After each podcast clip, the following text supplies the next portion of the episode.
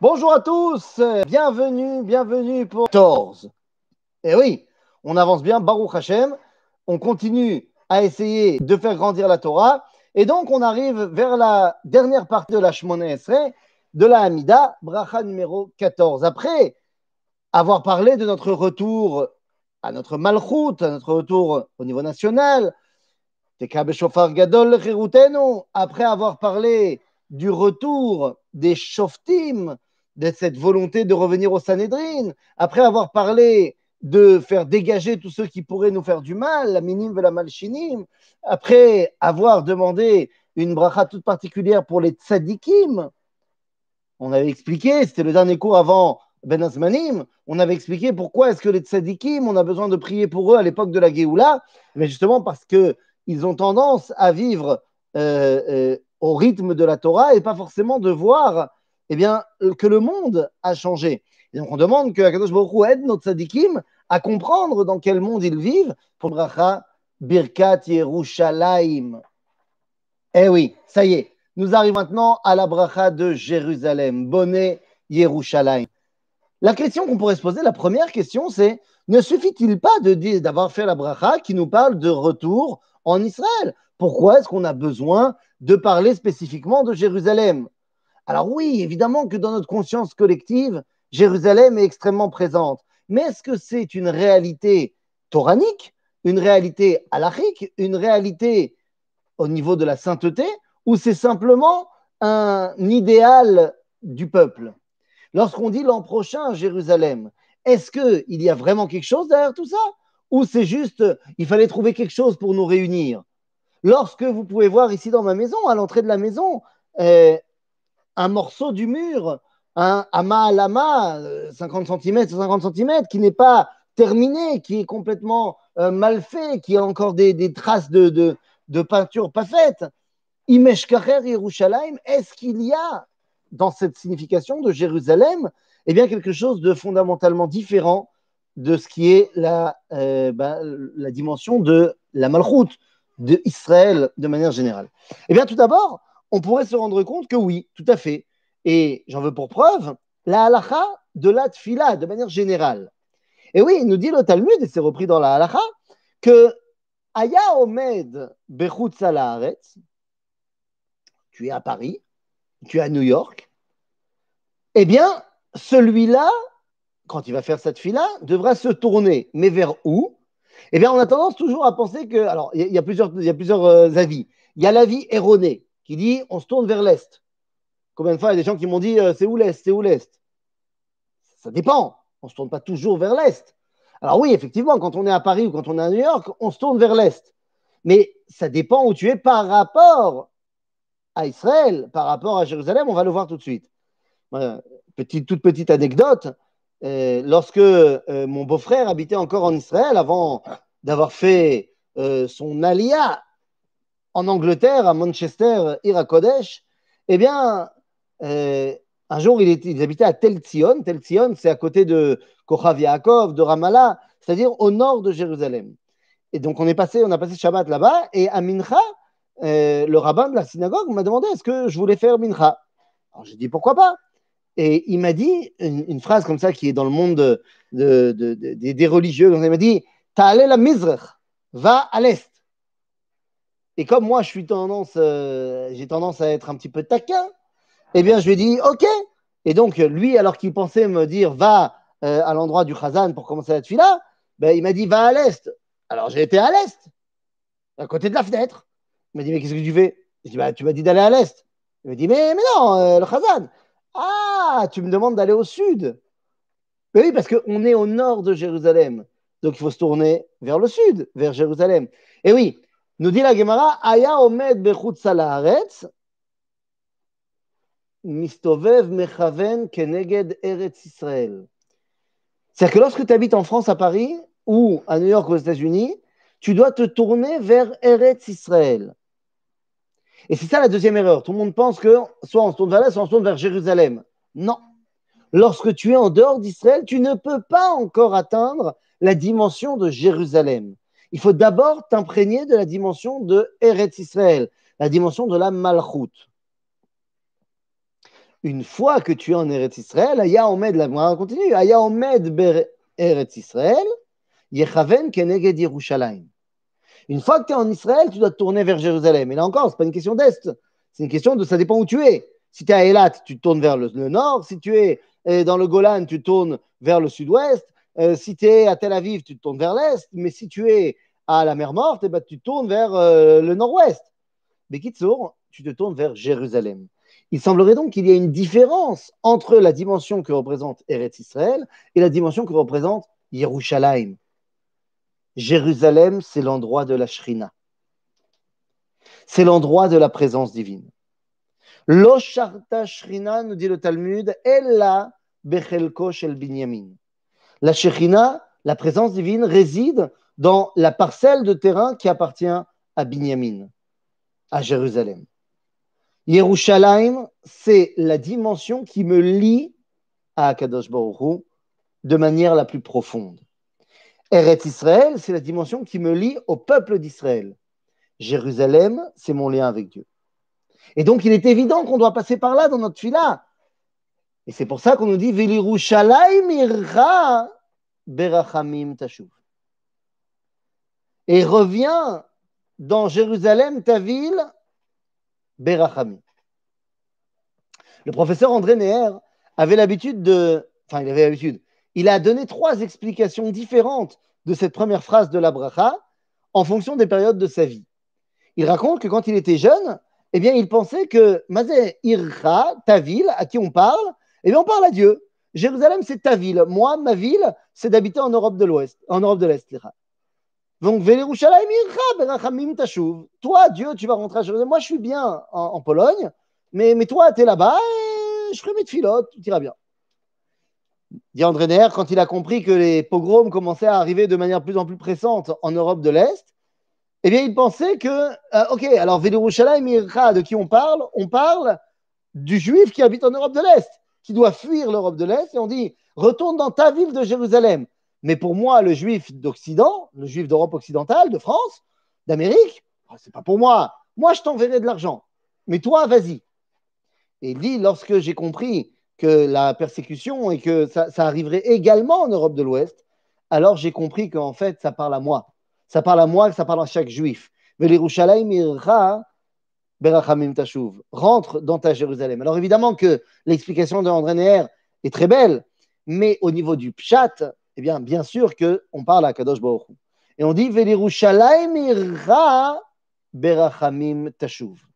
D'abord, eh bien, ça veut dire que on attend à ce que le retour se fasse par Akadosh Baruch il semblerait que si ce n'est pas d'abord Dieu qui rentre, bah, il y a un problème. Mais ça, on y reviendra dans quelques minutes.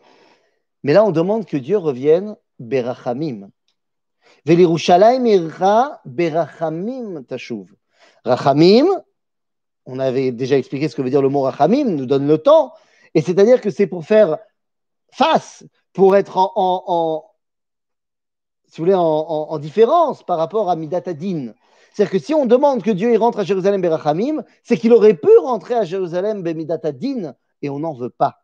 Et oui, évidemment, on n'a pas envie que notre relation et notre retour à Jérusalem se fasse de manière difficile, violente. Donc, Vélerushalayim, ira de toute façon, tu vas rentrer. Mais Berakasha, que ce soit Berachamim. Léat, Léat, on rentre à Jérusalem. C'est exactement comme ça que ça s'est passé. On a commencé petit à petit à revenir à Jérusalem, à reconstruire Jérusalem. Et c'est absolument incroyable quand on se rend compte aujourd'hui de la construction de Jérusalem. C'est encore plus incroyable que le reste du pays. Le reste du pays est incroyable, évidemment, bien sûr. Euh, j'ai vu euh, euh, sur les réseaux sociaux, il y a une photo qui est tournée, qui a tourné il n'y a pas si longtemps, de Ben Gurion qui se balade sur la plage. Et cette même plage, on, la voit en 2020 avec une Tel Aviv extraordinaire. C'était pas il y a si longtemps, Ben Gurion qui se balade sur la plage, où il n'y avait rien. Mais même si on parle de manière générale, en 1909, Tel Aviv va voir le jour. Et on est en 2020, c'est pas si longtemps après, hein, de 111 ans plus tard. Tel Aviv est une ville extraordinaire.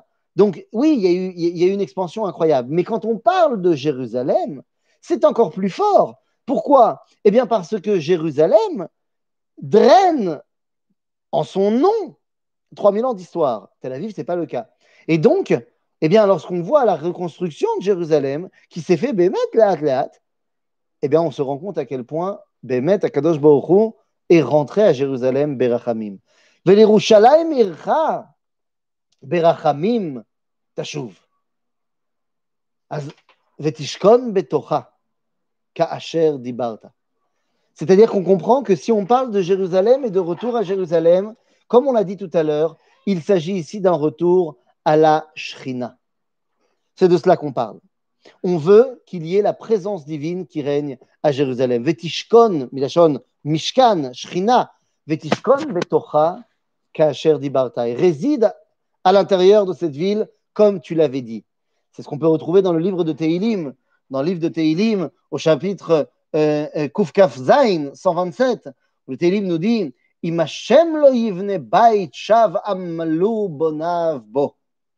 ce n'est pas Dieu qui construit sa maison, alors ça ne sert à rien les mecs qui construisent. Et effectivement, on veut que cette Jérusalem soit le reflet de la résidence divine. En d'autres termes, on demande que Akadosh Baruch accompagne nos mouvements. Qu'est-ce que ça veut dire accompagne nos mouvements? Eh bien, vous savez, il y a euh, un enseignement du Talmud dans le traité de Ta'anit qui dit quelque chose d'absolument incroyable. Dieu a prêté un serment. Et il a dit Lo avo l'Irushalayim shel mala ad yavo l'Irushalayim shel mata. Yerushalayim, il semblerait qu'il y en a deux. Jérusalem d'en haut, Jérusalem d'en bas. Mais qu'est-ce que ça veut dire? D'abord, comment on sait qu'il y a deux Jérusalem? On n'a jamais parlé de Chevron Shel Mala et Chevron Shel Mata. Pourquoi est-ce qu'on parle de deux Jérusalem? Vous savez, en hébreu, il y a une façon de faire le pluriel. Comment on fait le pluriel? On rajoute le suffixe im ou ot, masculin ou féminin. Par exemple, yeled, yeladim. Seulement, il y a une particularité grammaticale qui est que lorsqu'on parle de pas du pluriel, mais du double, c'est-à-dire qu'il y en a deux. Ce n'est pas im qu'on rajoute, mais c'est aim. On a un œil, ain, deux yeux, einaim, pas einim. Yad, yadaim. Regel, raglaim, ozen, oznaim. C'est que lorsque ça va par deux, on rajoute le suffixe aim. Et donc on parle ici de Yeru, Laim non pas le Yerushalim, et la Yerushalayim. De là, eh bien, on apprend qu'il y a deux Jérusalem. Et le Talmud nous enseignera une d'en haut, une d'en bas. Dieu dit Je ne rentrerai pas dans la Jérusalem d'en haut tant que je ne rentrerai pas et qu'Israël ne rentreront pas dans la Jérusalem d'en bas. Qu'est-ce que cela veut dire? Eh bien, cette question avait été posée eh, au plus grand Tunisien eh, de l'histoire. Bon, je suis subjectif, hein, j'imagine qu'il y a eu d'autres grands, grands Tunisiens de l'histoire, mais un des plus grands Tunisiens de l'histoire s'appelait le Rav Meir Yehuda Getz. Le Rav Meir Yehuda Getz était le Rosh Yeshivat Amekubalim Betel. Il était le Rav du Kotel. C'était le rabbin au Streimel blanc. Alors, je vais même vous le montrer ici, parce qu'il y a, euh, grâce à Dieu, aujourd'hui des livres extraordinaires pour les enfants. On croit qu'ils sont pour les enfants, mais en fait, ils sont pour nous. Et donc, par exemple, on peut trouver ici dans euh, le livre Sidra qui s'appelle Gdolé Aouma, chaque livre parle d'un autre Rav extraordinaire, eh bien, vous pouvez voir ici le Rav Meir Yehuda Getz. Et le Rav Getz, il était très, très, reconnaissable parce qu'il se baladait tout le temps avec un, un, kaftan blanc et un streimel blanc. Ah, c'était quelqu'un d'extraordinaire. Eh bien, le Rav Getz, quand on lui a demandé un jour, mais c'est quoi, c'est quoi cette Jérusalem d'en haut et Jérusalem d'en bas? Eh bien, il a répondu de manière très simple. Il a dit Jérusalem d'en bas, c'est facile, c'est Jérusalem, c'est euh, le, tramway, le chouk, le cotel, tout ça, c'est la Jérusalem d'en bas. Ah bon, d'accord. Et c'est quoi la Jérusalem d'en haut? Il a dit la Jérusalem d'en haut, c'est un sac avec des neshamot. Mais des neshamot très particulières. Les neshamot qui sont propices à recevoir la prophétie que Dieu a arrêté de donner depuis la destruction du premier Beth Amikdash. Et donc il dit, je promets que je ne rentrerai pas dans ce sac-là, que je ne recommencerai pas à donner ces neshamot-là, tant qu'Israël ne rentrera pas dans la Jérusalem d'en bas. En bataille en 1967, eh bien, nous sommes rentrés dans la Jérusalem d'en bas. Ce qui veut dire que toutes les nouvelles âmes d'Israël qui sont venues après 67, tous les enfants qui sont nés après 67, eh ont reçu ces neshamot extraordinaires qui leur permettent de comprendre des choses absolument incroyables et d'une profondeur excellente que, à l'époque, seuls certains grands, grands, grands personnages comprenaient. On a commémoré, eh, pas plus tard que hier, le Gimel Elul, le 3 Elul, qui marque le jour de la Iloula du Rav Kook. Eh bien, le Rav Kook euh, a écrit des livres incroyables d'une portée euh, inimaginable, mais qui à son époque n'était compris que par trois personnes et demie. Et son fils, le Rav Tzvi Yehuda Kook, lorsqu'il, beaucoup plus tard, voyait des jeunes, des jeunes de notre âge, lire le livre Oroth de son père et le comprendre, eh bien, il pleurait de joie en disant Qui aurait cru que des jeunes puissent comprendre de tels enseignements? C'est tout ça, Jérusalem. Donc, Vetishkon betocha kasher dibarta. Uvneota binyan olam. Bekarov beyamenu, il qui. Construis cette ville, binyan olam. C'est-à-dire qu'elle ne soit plus détruite. C'est-à-dire qu'on veut que la reconstruction de Jérusalem, c'est pour de bon. Alors, il ne s'agit pas seulement d'une question de mettre du béton armé ou pas du béton armé. Cette Jérusalem ne peut plus être détruite. De la même façon que lorsqu'on va construire le troisième Betamikdash, il est là aussi pour durer.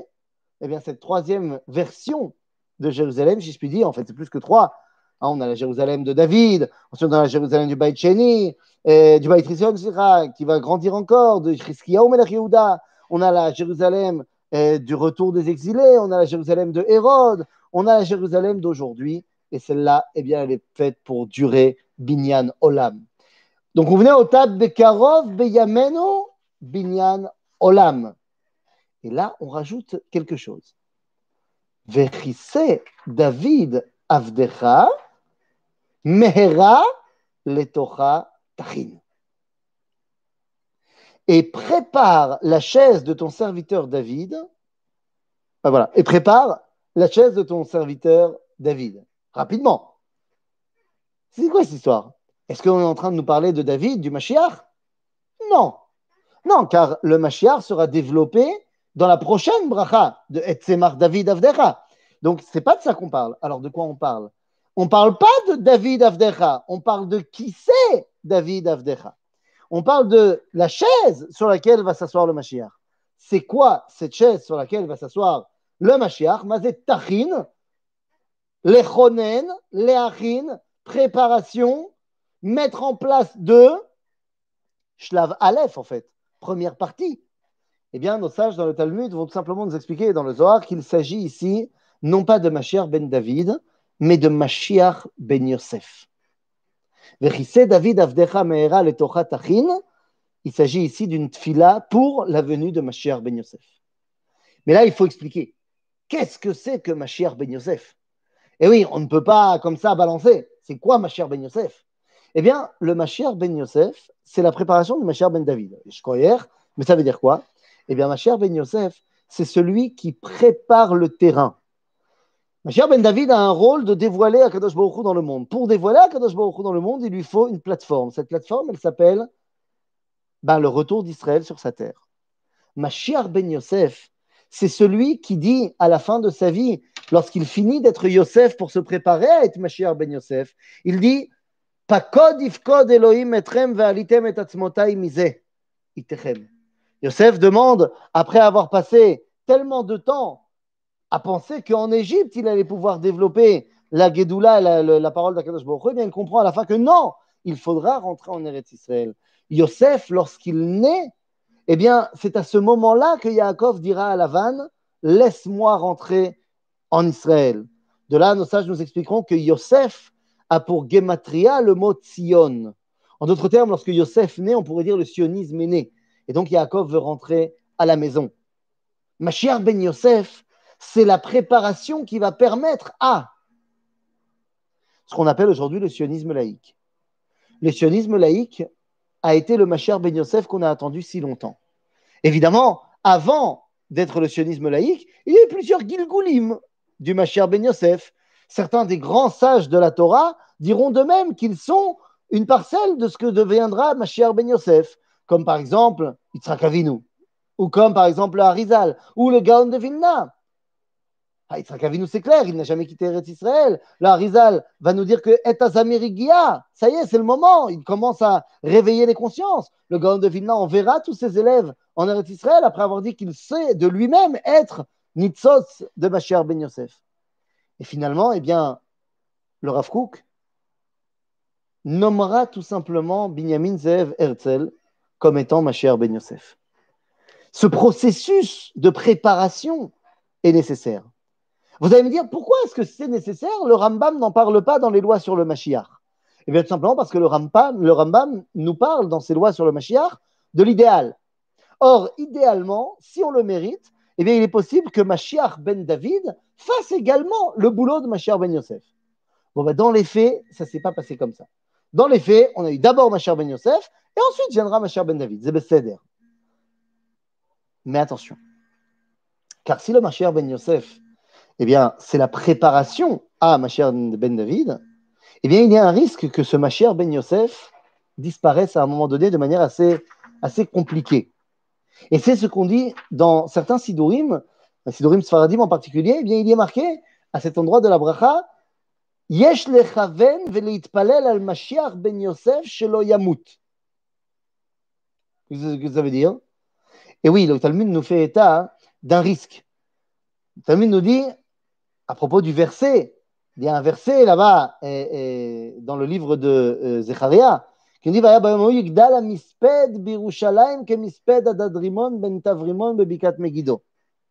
Il y aura un jour un grand, grand espède qui aura lieu à Jérusalem. Le Talmud nous dira de quel espède parle-t-on? Du espède du Mashiach ben Yosef. Qu'est-ce que ça veut dire? Je dis dans les Sidurim, Alpi à Kabbalah, eh bien on nous dit il faut prier pour que Mashiach ben Yosef ne soit pas tué par Armilus, ou Romulus Aracha. Et d'expliquer nos sages que c'est qui ce Romulus Aracha? C'est Sar Tseva Edom. C'est le, représentant de Rome. Ça ne nous, étonne pas. Euh, d'après la théologie et la mythologie euh, romaine, celui qui a fondé Rome, c'est Romulus. Donc, évidemment, on parle ici de ce que représente Rome, la culture occidentale. Il semblerait qu'il y ait un risque que cette culture-là vienne à détruire Mashiach ben Yosef. Ce qu'on appelle aujourd'hui en, philosophie, le post-sionisme. Cette identité que bah, on a l'impression que les gens n'y croient plus à cet idéal sioniste de création de l'État, d'un sionisme chiloni, je parle. Les gens n'y croient plus aujourd'hui. Il semblerait que ma chère Ben Yosef est en train de mourir. D'après le Talmud, il va mourir. Il y aura un espède. D'après le Harizal, eh bien, si on prie pour lui, il ne mourra pas. Pourquoi est-ce que c'est important de prier pour lui pour qu'il ne meure pas? Eh bien, parce qu'il faut comprendre que ce que représente Mashiach ben Yosef a un rôle à jouer également dans l'avènement du Mashiach ben David. Parce que le risque, s'il meurt et qu'on enchaîne sur autre chose, c'est de penser que cette autre chose est détachée de l'appartenance à, bah, j'ai envie de dire, la simple relation à la terre d'Israël, la simple relation au peuple d'Israël en tant qu'identité nationale on ne peut pas faire abstraction de cela pour construire le deuxième étage. Et donc, il faut prier pour que ben, ça n'arrive pas. D'ailleurs, il y a eu un moment où ça a failli arriver. Dans les faits, lorsque pendant la Deuxième Guerre mondiale, eh, la Africa Corps, les troupes du continent africain de l'armée nazie, vont commencer à se rapprocher par la Libye, enfin l'Italie, la Libye, machin, pour remonter vers la Palestine, le but c'est d'arriver vers la Turquie et de contrôler tout le bassin méditerranéen, eh bien le général qui est en marche, qui commande les troupes euh, pour détruire finalement ma chère Ben Yosef de l'époque, à savoir ben, le tout début du Yishuv Yehoudi à Mitradesh. Il y a à peu près 400 000 juifs en Israël à ce moment-là qui sont en train de reconstruire le pays, qui ont une peur bleue de cette armée nazie qui arrive et qui est dirigée par Romulus, enfin Rommel, comme de par hasard, il s'appelle comme ça. Et finalement, il va y avoir un grand, grand, grand danger qui va peser sur euh, les hommes juifs d'Israël. Et finalement, Kadosh Baruch va arrêter Rommel à El, Alamein. Et ça va permettre euh, bah, de réaliser le fait que si on prie pour lui, eh bien, ma chère Ben Yosef ne disparaît pas. Et donc, nous avons besoin de continuer à développer cette identité-là pour pouvoir lui mettre dessus l'identité de ma chère Ben David et à Jérusalem et être pris dans les embouteillages cinq minutes pour comprendre à quel point nous vivons aujourd'hui dans les embouteillages de Jérusalem tous les jours. Baruch Hashem Yerushalayim. Ah, ça construit dans tous les sens. C'est extraordinaire. Quand on ouvre les yeux et qu'on est témoin de ce qui se passe aujourd'hui, eh bien, on se rend compte que cette bracha se réalise au quotidien devant nos yeux, même pas ébahi, tout simplement reconnaissant de la grandeur de l'époque que nous vivons. À bientôt, les amis.